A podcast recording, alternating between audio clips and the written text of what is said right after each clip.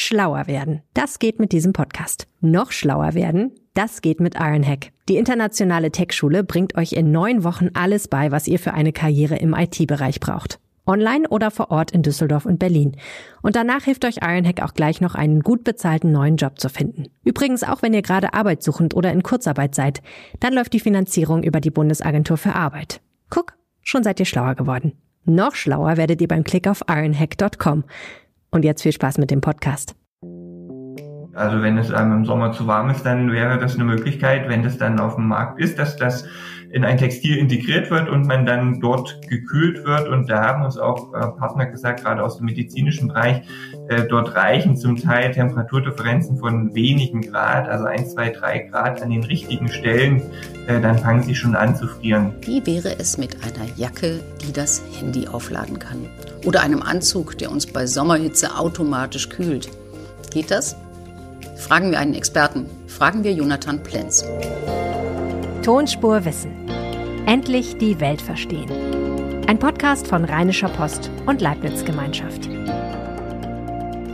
Herzlich willkommen zu Tonspur Wissen. Endlich die Nachrichten verstehen, erfahren, woher das Neue kommt, am Wissen der Experten teilnehmen. Das ist Tonspur Wissen. Wie schön, dass Sie wieder da sind. Empfehlen Sie uns weiter und am liebsten, wie immer, mit einer 5-Sterne-Bewertung. Heute gibt es echte News bei Tonspurwissen. Wir reden über smarte Klamotten. Forscher in Jena haben einen Stoff entwickelt, der Strom erzeugen kann, nur mit der Körperwärme des Trägers. Das könnte zum Beispiel Kranken helfen, deren Gesundheitsdaten ständig überwacht werden müssen oder Feuerwehrleuten, die für eine kühlende Jacke manchmal wahrscheinlich ziemlich dankbar wären. Aber auch uns allen, wenn das Handy leer und gerade keine Steckdose in der Nähe ist. Was dahinter steckt, wie solche Kleidungsstücke funktionieren, wann sie auf den Markt kommen oder ob man sie waschen kann. Und ob die Sache am Ende in die Altkleidersammlung muss oder in die Recyclingtonne, das erklärt uns jetzt Jonathan Plenz. Er forscht am Leibniz-Institut für photonische Technologien in Jena und seine Spezialität ist die Realisierung energieautonomer Systeme. Ja, Herr Plenz, Sie haben einen Stoff entwickelt, der die Körperwärme des Menschen nutzt, um daraus Strom zu machen. Haben Sie sowas selbst schon mal ausprobiert? Ja, als Forschungsinstitut ähm, sind wir noch nicht so weit, dass das jetzt auf dem Markt ist, aber wir haben kleine Testmodule hergestellt und ja, das habe ich tatsächlich schon mal ausprobiert. Also man kann das zum Beispiel auf die Hand auflegen und sieht dann tatsächlich, dass dort äh, Strom und Spannung generiert wird. Und wenn dann Strom und Spannung da ist, kann ich denn damit am Ende mein Handy aufladen mit meinem Mantel zum Beispiel? Genau, das wäre die Vision, dass wir also dort Strom und Spannung generieren, um zum Beispiel kleine elektrische Geräte aufzuladen. Äh, das Smartphone braucht schon relativ viel, das heißt, da müssen wir noch ein bisschen entwickeln, um dort weiterzukommen. Aber so für kleine Sensoren, äh, die nicht so viel Strom brauchen, dafür äh, reichen die aktuellen Werte schon aus. Und wie muss ich mir das vorstellen? Was ist das für ein Stoff, den Sie da entwickelt haben? Also der Stoff, den wir zunächst mal nutzen aus der Textilindustrie, ist ein sogenanntes Abstandsgewirk.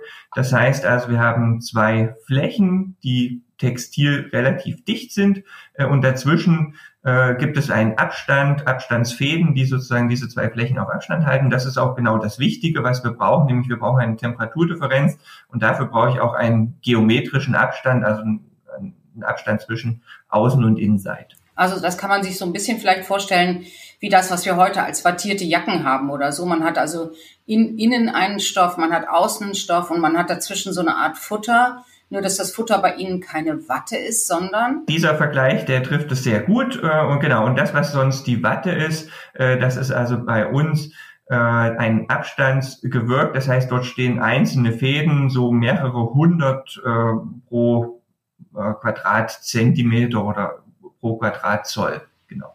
Aber die selber, die können ja noch keinen Strom machen. Was machen Sie denn damit? Genau, das ist also die textile Basis, die wir von unseren Partnern bekommen. Zum Beispiel aus äh, Weimar, dort arbeiten wir mit jemandem eng zusammen oder auch äh, aus Spanien. Äh, und dann ist unsere Kompetenz, dass wir darauf dünne Schichten aufbringen. In dem Fall sind das zwei verschiedene Materialien. Wir bringen also zum einen äh, zwei Kupferkontakte auf, nämlich genau auf der Oberseite und auf der Unterseite, also wenn wir jetzt bei dem Mantel bleiben, sozusagen Außenseite des Mantels und Innenseite des Mantels und dazwischen auf den Abstand, dort kommt das thermoelektrisch aktive Material, das ist das aluminiumdotierte Zinkoxid und ist ein Halbleiter. Und das heißt, also innen drin wird der Strom geleitet, äh, nee, außen wird der Strom geleitet und innen drin wird er dann, äh, wird er dann zu Strom verwandelt, der auch dann in einen Akku eingespeist werden könnte. Genau, also auf der, in dem mittleren Bereich, dort wird die Temperaturdifferenz in einen Strom umgewandelt und über die elektrischen Kontakte wird er dann abgeleitet. Das heißt, wir bekommen also äh, Stromspannung raus. Äh, der umgekehrte Effekt äh, für die Kühlung, dort müssen wir Strom und Spannung reingeben.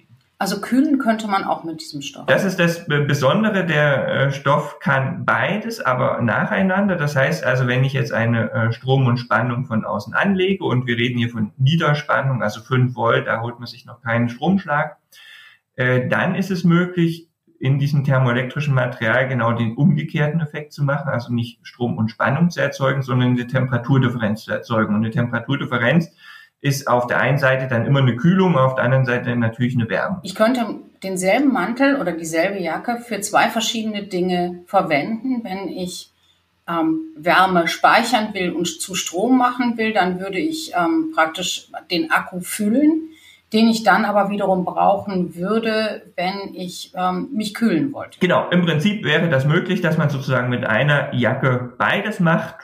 Genau, und es gibt sicherlich Anwendungen, also wenn man jetzt so an Sicherheitsbereiche denkt, wie Feuerwehr äh, oder auch an äh, großen Wärmequellen wie Hochöfen, äh, dort möchte man dann sicher eher nur kühlen, an anderen Stellen vielleicht nur die elektrische Spannung, aber im Prinzip geht beides.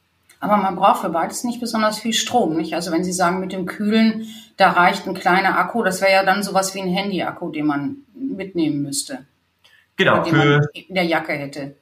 Genau, genau. Fürs, fürs Kühlen äh, von so äh, vom Körper, äh, da geht es ja auch nur um wenige Grad, also Sie können Ihren Körper ja unmöglich äh, 10 Grad runterkühlen, äh, dann wird es lebensbedrohlich, also dafür reicht ein kleiner Akku wie im Smartphone. Genau. Und das, Sie haben schon gesagt, das benutzt man möglicherweise zuallererst bei der Feuerwehr oder bei der Polizei, bei Gefahreneinsätzen oder im Stahlwerk, wo es ja ohnehin sehr heiß ist.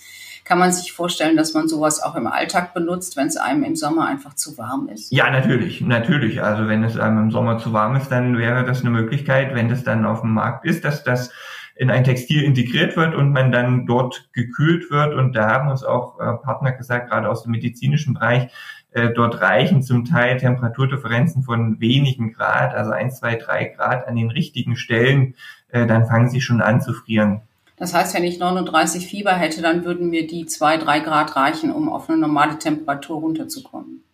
Genau, auch das eine Möglichkeit der Anwendung, Fieberpatienten zu äh, kühlen und das Ganze mit einem textilen System, was also deutlich angenehmer ist äh, zu tragen oder aufzulegen, als jetzt, äh, sage ich mal, mit den klassischen Wadenwickeln, die ich noch aus meiner Kindheit kenne. Sie sagen textiles System. Was ist das denn? Also wenn ich, wenn ich mir das vorstelle, ich habe einen Stoff, der in sich ja schon ziemlich dick ist, weil er ja dieses Futter hat oder dieses, dieses Zwischen, diesen Abstand, wie Sie das nennen. Dann habe ich außen und drinnen ähm, den Futterstoff oder den Stoff, der das begrenzt. Dann habe ich nochmal zwei Kupferschichten und innen drin noch das leitfähige Metall. Das hört sich dann am Ende doch wahnsinnig dick an. Ähm, das ist aber so, also das Abstandsgewirk, das ist dick und das ist auch nicht hochflexibel, ist also nicht zu vergleichen mit einem T-Shirt, äh, aber doch noch textil und äh, flexibel, auch atmungsaktiv. Äh, das ist richtig. Das Besondere ist, äh, das, was wir machen, sind dünne Schichten. Und wenn wir von dünnen Schichten sprechen, dann ist das also unter einem Mikrometer. Äh, um sich das vorzustellen, ist also das menschliche Haar so ungefähr 50 Mikrometer. Das heißt, wir haben also ein Fünfzigstel von einem Haar auf dem Textil drauf. Das heißt, das ist eigentlich nichts, was oben drauf kommt. Das sieht man optisch schon, aber an der Mechanik merkt man das gar nicht. Äh, und man muss natürlich sagen, die thermoelektrischen Devices, die es momentan auf dem Markt gibt, das sind äh, Halbleitermaterialien, die zwischen zwei Keramiken sind. Also die sind völlig unflexibel, die sind auch also völlig starr äh, und die sind auch nicht atmend. Das ist das, was man von den Kühlboxen im Auto kennt, genau. die man äh, irgendwie in die Zigarettenanzünder steckt. Genau, oder? genau. Also man sieht meistens von außen nicht, aber wenn man das aufmachen würde, dann ist das drinnen vielleicht noch mit einem Ventilator, aber genau dort ist das äh, System drin. Ja. Also das, was Sie tun, ist auf jeden Fall dünner und angenehmer, weil es flexibel ist und weil man es auch knautschen kann. Ich, was, was ich mich nur frage, ist, wenn man dem Körper Wärme entzieht, und das tun Sie ja eigentlich. Ne? Man, Sie entziehen dem Körper die Wärme, die sie dann in Strom umwandeln. Ist das nicht gefährlich für den Körper? Nein, das ist im Prinzip überhaupt kein Problem. Das liegt daran, dass Sie, genauso wie ich, äh, jederzeit sowieso Körperwärme abgeben. Das ist bei allen äh, Menschen der Fall, solange wie sie am Leben sind leider im wahrsten Sinne des Wortes. Aber so lange gibt der Körper sowieso Wärme ab und wir nutzen diese Wärme, die also sowieso zur Verfügung steht. Äh, wir haben auch andere Sachen äh, erforscht, zum Beispiel Solargewebe, aber dann ist man eben angewiesen auf Licht oder auf Sonnenstrahlung. Aber die Körperwärme steht eigentlich immer zur Verfügung. Und die ist eigentlich dann auch immer Abwärme, die man einfach nur abschöpft. Genau, das ist Abwärme. Ähm, wenn Sie die nicht abgeben wollen, dann ziehen Sie sich was über, wie äh, zum Beispiel bei kalten Wetter im Winter, äh, beziehungsweise im Sommer zieht man dann typischerweise weniger an, damit der Wind also eine Chance hat, das zu kühlen.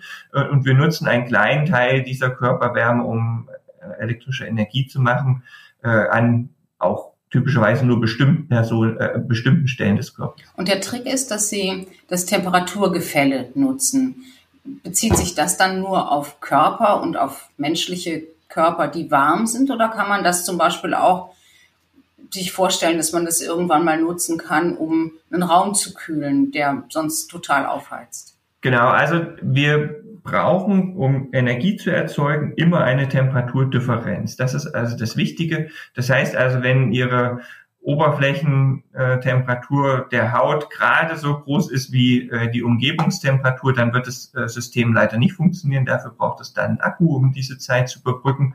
Aber im Prinzip lässt sich das auf alles ausweiten. Also im einfachsten Fall haben wir mal das thermoelektrische äh, Textil auf den Wasserkocher geklebt. Der wird dann natürlich ganz ordentlich heiß kommt natürlich deutlich mehr Strom und Spannung raus. das Ganze lässt sich auch mit ähm, ja, mechanischen Maschinen äh, anwenden, die auch äh, Wärme benutzen. Äh, es gibt natürlich auch im Innenbereich, wie Sie sagen, äh, mit Vorhängen Bereiche, die kühler und wärmer sind im Fenster, wo das eingestrahlt wird. Und überall, wo eine Temperaturdifferenz ist, kann ich im Prinzip so ein Textil platzieren und kann ich äh, Strom und Spannung generieren. Wie groß ist denn so ein Textil? Wie groß sind die Flächen, die Gewebe, die Sie herstellen können? Genau, also bei uns, äh, wie schon gesagt, also wir sind ja als Forschungsinstitut noch nicht in der Produktion und werden dort auch nicht hingehen. Deswegen arbeiten wir aber natürlich mit Industriepartnern zusammen. Das, was wir momentan herstellen, ist also so ungefähr äh, drei mal drei Zentimeter oder drei mal neun Zentimeter. Das sind so ungefähr die Größen, auf denen wir arbeiten und die wir dann äh, miteinander verschalten. Also mit dem einen Industriepartner haben wir da schon auch schon mal 40 Stück hergestellt und die dann miteinander verschaltet, also elektrisch verschaltet, um zu zeigen, dass auch das im Prinzip funktioniert. Das heißt, das wäre dann so eher, eher eine Patchwork-Jacke als eine äh, Jacke, die in sich ein Ganzes ist. Zu dem aktuellen Stand ja, aber äh, die Forschung und auch äh, vor allem die Entwicklung bei den Industrieunternehmen soll natürlich weitergehen. Es gibt da äh, starkes Interesse äh, und die Prozesse sind äh, nicht wirklich limitiert. Also als nächste Größe stellen wir uns vor, äh, vielleicht ungefähr auf 20 mal 20 oder 30 mal 30 Quadratzentimeter zu gehen. Das heißt also, man wird ja auch nicht die ganze Jacke äh, damit ausrüsten, sondern vielleicht nur äh, den Rücken oder den Brustteil. Äh, und dafür würde das natürlich schon ausreichen. Aber äh, man könnte sich im Prinzip natürlich später auch vorstellen oder gar wünschen, äh, dass man das Ganze auch auf äh, eine Meter oder zwei Meter Breite herstellen kann und hinterher äh, zuschneiden in die Größe, die man gerne hätte. Und wann wird das auf dem Markt sein? Ja, das ist natürlich eine sehr spannende Frage. Also ich äh, sage immer, wir haben jetzt ungefähr so fünf bis sechs Jahre entwickelt. Das waren zwei Forschungsprojekte, äh, auch öffentlich gefördert äh, durch das ähm, Bundesministerium für äh, Wirtschaft und Klimaschutz. Äh, und Industrie war schon immer mit dabei und äh, jetzt liegt es natürlich vor allem in den Händen der Industrie und auch in der Bereitschaft äh, zu Investitionen. Ich würde erwarten, dass es ungefähr noch, noch einmal so lange dauert, bis, die, bis es als Produkt aufmacht. Also nochmal fünf bis sechs Jahre. Ich frage das natürlich nicht ohne Hintergrund. Ich bin begeisterte Bergwanderin und finde das eben immer super ärgerlich, wenn man auf einer Hütte ist und da gibt es eine Steckdose für 60 Leute. Aber das wäre zum Beispiel auch so eine Anwendung, wo man sagen könnte, naja, ähm, auf diesen Hütten ist Strom immer knapp, deshalb nimmt man so eine Jacke mit und lädt dann seinen Kram selber dann. Genau, das ist, das ist die perfekte Anwendung. Also, dass man das hier, ich mal, zu Hause macht, wo die Steckdose eh daneben ist, da hat man natürlich auch Probleme mit der Effizienz und äh, dass es auch einfach einfacher ist, die Steckdose natürlich dort zu benutzen. Aber wenn man, genau, das ist der Fall. Wenn man unterwegs ist und keine Steckdose da hat, äh, dann ist auch nicht so wichtig, ob die Kilowattstunde vielleicht doch äh, ein bisschen mehr kostet oder gar das Doppelte kostet. Man braucht dann halt äh, einfach den Strom, um nach Hause zu telefonieren oder was anderes. Und die, und, und die Kilowattstunde kostet so viel, weil das Gewebe und weil der Mantel so teuer ist. Über welche Preise reden wir denn da? Ja, das ist natürlich extrem schwer jetzt zu sagen. Also es wird sicherlich so sein, dass ähm, das Ganze etwas kostet. Das ist, äh, das wird keine Frage sein. Ähm, wir haben das mal abgeschätzt für unsere Solargewebe, die ein bisschen den ähnlichen Prozess haben. Also auch dort haben wir zwei Kontakte, auch dort haben wir ein Halbleitermaterial. Äh, da landen wir so bei einigen Euro äh, für so ein Device, was also so ungefähr 10 mal 10 Quadratzentimeter groß ist. Äh, wenn wir mal dabei bleiben, ähm, muss man sicherlich überlegen, äh, ab wann wird es dann so günstig. Das hängt also stark mit der Skalierung äh, zusammen. Das heißt also, wenn ich nur relativ wenig und klein produziere, ist es immer teurer, als wenn ich es groß mache. Ähm, das hat man ja ganz eindrücklich bei der Photovoltaik gesehen. Aber ähm, genau, wenn wir das in eine Jacke integrieren, ich denke, eine Outdoor-Jacke, äh, da kennen Sie die Preise, wenn Sie Hüttenwanderin sind, äh, die liegt äh, deutlich darüber. Das heißt also, wenn dort noch äh, 10, 20, 30 Euro für so ein Device äh, dazukommt, ist das noch nicht der große Kostentreiber und gibt auch dem Hersteller äh, von so einem Device die Möglichkeit, daran auch wirklich noch was zu verdienen. Das heißt also, wenn man bereit ist, 150, 180 Euro für eine Jacke auszugeben, dann würde man trotzdem noch unter 200 Euro dann am Ende landen, selbst wenn man sie so ausgerüstet hat, wie Sie das vorschlagen. Genau, wobei das jetzt äh, tatsächlich Hausnummern sind, äh, das äh, wird man sehen, wo das dann in fünf bis sechs Jahren landet. Genau. Ja, aber wenn man schon so viel investiert, dann will man natürlich auch ganz viel darüber wissen. Wie lange lebt denn ein solches Textil? Wie lange lebt ein solches Produkt? Wie lange lädt es auf? Ja, das ist eine gute Frage. Die Haltbarkeit und die mechanische Stabilität, äh, auch äh, gerade dann langfristig, das ist natürlich was, was jetzt in so einem Forschungsprojekt, wo es darum geht, erstmal zu zeigen, ob es überhaupt geht, äh, das, was es als starres Element auf ein Textil zu übertragen. Dort auch noch gleich äh, sozusagen das äh, Lifecycle mit abzubilden, das ist uns nicht gelungen, äh, verständlicherweise. Ähm, was geht, das haben wir ausprobiert, man kann es in Silikon eintauchen, also mit einer dünnen Hülle ähm, versehen. Damit ist es dann ähm, elektrisch isoliert. Das heißt, ich kann es dann auch ins Wasser halten. Es funktioniert trotzdem. Die mechanische Stabilität, das ist sicherlich ein Knackpunkt. Das heißt, ich muss dafür sorgen, dass die Schichten nicht abblättern äh, gerade wenn ich mich drauf setze, da bin ich also noch äh, skeptisch, dass das einem gelingt, aber nicht jeder. Äh naja, aber ich meine, also das, das müssen Sie mir schon versprechen. Wenn man wandert, dann bewegt man sich. Das heißt, dieses Textil, das ja, dessen Vorteil ja ist, dass es flexibel ist, das knautscht und das bewegt sich auch.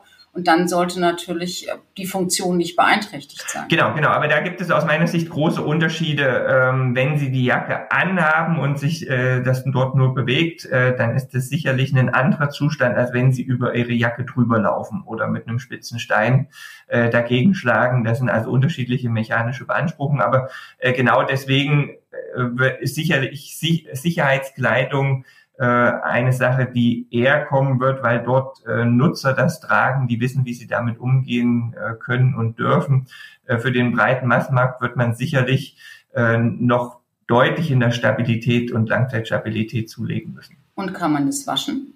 Das ist auch eine gute Frage. Auch dort hat man nämlich vor allem die Probleme der mechanischen Beanspruchung in der Waschmaschine. Also gerade wenn man so eine Jacke hat, äh, die also einen Abstand drin hat, dann äh, und äh, andere Sachen in der Waschmaschine, also die schwer sind und dagegen schlagen, dann hat man auch dort ein mechanisches Problem, äh, was zum Teil größer ist als allein das äh, Problem, dass man es dem äh, Wasser aussetzt oder den Waschmittel. Aber das, auch das sind Sachen, die noch aus unserer Sicht in der Zukunft liegen und die sicherlich auch noch gelöst werden müssen.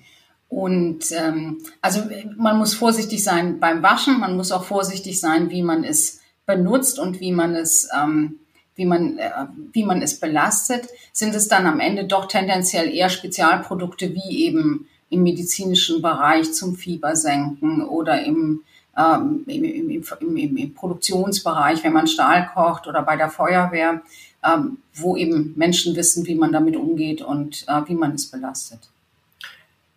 Ich denke vor allem äh, zuerst äh, das zweite Szenario, was Sie jetzt äh, angesprochen haben, und äh, dann äh, das äh, für die äh, sagen wir, breite Öffentlichkeit. Genau, man kann natürlich auch drüber nachdenken, äh, sowas vor dem Waschen herauszunehmen. Das wäre natürlich auch nicht äh, ungewöhnlich. Also gerade wenn wir nur an kleinere Bereiche denken, äh, zum Beispiel in der, in der Brusttasche, wo man das einsteckt, um zum Beispiel nur einen Sensor äh, aufzuladen oder mit Energie zu versorgen, dann könnte man so ein System natürlich auch vorher einfach rausnehmen und hinterher wieder reinklicken. Das äh, wäre auch noch eine Option. Kann man denn ein solches Gewebe, wenn es dann mal äh, beschädigt ist oder wenn es mal einen Schlag abbekommen hat, kann man es reparieren? Ja, auch das ist natürlich eine Frage, die weit in der Zukunft liegt. Das müsste man sehen. Das wird auf den Schaden drauf ankommen. Ich könnte mir vorstellen, ja, aber das ist sicher auch noch zu früh. Und wie sieht es dann aus, wenn ich sowas anhabe? Also nehmen wir mal an, ich ähm, habe es jetzt gekauft und ich denke auch noch gar nicht an die Mülltonne, sondern möchte es tragen. Ist es dann auch schick? Also kann man schöne Farben haben? Kann man schöne Muster haben? Oder ist es am Ende eben doch so, dass man eben, dass eben jeder sieht, hm, die hat so eine Jacke an, mit der man das Handy lädt? Ähm, also an der Kupferfarbe kann man natürlich nicht beliebig viel rumspielen. Das wissen Sie ja, wenn man ein Kupferkabel hat, sieht es halt aus wie ein Kupferkabel. Aber wir stellen uns natürlich vor, dass oben drüber und unten drunter auch noch Deckschichten äh, draufkommen. Das können ja sehr dünne Textilien sein, die dem Ganzen aber eine Farbe geben. Das heißt also, wie wir es vorhin auch angesprochen haben bei der wattierten Jacke, äh, da sehen Sie auch nicht die Watte, äh, sondern Sie sehen die Oberfläche, die kann bedruckt sein, die kann äh, ja was auch immer für Farben oder auch für Haptik haben, da, das wird aus meiner Sicht nicht eingeschränkt, äh, wenn man auf dieses thermoelektrische Device noch eine dünne Oberschicht drauf. Also man sieht am Ende den Grünspan nicht, den man bei allen, allen möglichen Kirchtürmen dann am Ende sieht, wenn es so richtig grün, sattgrün ist. Genau, wobei das sollte es nicht werden, weil dann leitet es nicht mehr als Kupfer bei uns. Äh, sollte es also zum Beispiel um äh, durch diese Silikonbeschichtung oder durch andere Beschichtung äh, muss es Kupferfarben bleiben, damit sich kein Grünspan bildet. Auch eine gute, ein guter Hinweis. Wenn die Jacke grün wird, dann muss man was tun, dann ist sie möglicherweise kaputt. Äh, sie haben ja eben schon gesagt, also vorsichtig, wir haben fünf bis sechs Jahre gebraucht, um überhaupt dahin zu kommen, wo wir jetzt sind. Und wir werden noch mal fünf bis sechs Jahre brauchen, bis man es am Ende dann auch wirklich so anwenden kann, dass es marktfähig ist und dass es auf dem Markt am Ende auch eine Chance hat. Dann muss ich natürlich jetzt noch die letzte Frage zu diesem Thema stellen. Es sind alles Hausfrauenfragen, ich gebe das zu. Aber wenn die Jacke dann mal kaputt ist und ich kann sie nicht reparieren, ist es Altkleidersammlung, oder Sondermüll? Also das ist eine ganz wichtige Frage. Gut, dass die noch zum Schluss kommt. Ähm, also viele dieser thermoelektrischen Materialien, äh, die sehr gut funktionieren, enthalten Schwermetalle. Aber von dieser Idee haben wir uns natürlich gleich von Anfang an verabschiedet. Also wenn wir etwas aufs Textil bringen, sei es für Solarzellen, sei es für thermoelektrische Materialien, müssen das Materialien sein, die gesundheitlich und auch für die Umwelt unbedenklich sind. Das ist sozusagen eine ganz große Prämisse. Deswegen haben wir auch nicht mit Perovskit äh, Kiten angefangen, die super gute Solarzellen bringen, auch flexibel sein können, aber die enthalten halt Blei. Äh, genau, also das ist immer eine Prämisse gewesen und die werden wir auch weiter verfolgen. Hier in unserem konkreten Fall haben wir also eine Keramik, Aluminium dotiertes Zinkoxid, äh, Aluminiumoxid, äh, das kommt äh, sozusagen im Sand vor äh, und das Kupfer ist natürlich auch nicht ungewöhnlich. Also eine Kupferleitung, äh, die ist auch völlig unbedenklich äh, auch wenn das irgendwie mal die Verkapselung aufgeht oder so, oder wenn man sich vorstellt, ein kleines Kind nimmt es mal in den Mund, äh, da sehe ich keine Bedenken. Äh, und genau das muss es auch sein, wenn man auf Textil arbeitet. Also es muss gesund sein und am Ende äh, entscheidet das Material und die Mischung des Materials über die Frage, ob und wie man das recyceln kann und ob und wie man es dann am Ende auch entsorgen muss. Genau, also im Prinzip könnte man es über äh, den normalen Hausmüll entsorgen. Die Frage ist, ob man die Rohstoffe zurückgewinnen möchte. Äh, das könnte man machen, aber man muss es nicht äh, als Sondermüll deklarieren. Aber gut, Rohstoffe wie Kupfer sind natürlich sowieso ja eine gute Sache, die zu recyceln. Wobei man muss hier aufpassen, wir reden ja von extrem dünnen Schichten. Das heißt, das muss sich ja zum Schluss auch wirtschaftlich lohnen. Also das ist weit weg von einem sag ich mal, einem normalen Stecker, äh, der mehrere äh, oder ja, einige Meter lang ist und Millimeter Durchmesser hat. Also das ist so eine Nanometerschicht äh, doch deutlich weniger Material. Das kann man wahrscheinlich erstmal lange Zeit so entsorgen, wenn man andere Sachen vernünftig recycelt. Dankeschön, Herr Plenz. Das war total interessant. Super. Vielen Dank. Sehr gerne. Das war Tonspurwissen in dieser Woche. Wenn Sie über dieses Thema twittern wollen, freuen wir uns. Erwähnen Sie dabei doch bitte at leibnizwgl und at rponline. Mich finden Sie auf Twitter unter at das tut man nicht. Danke, dass Sie dabei waren und bis nächste Woche.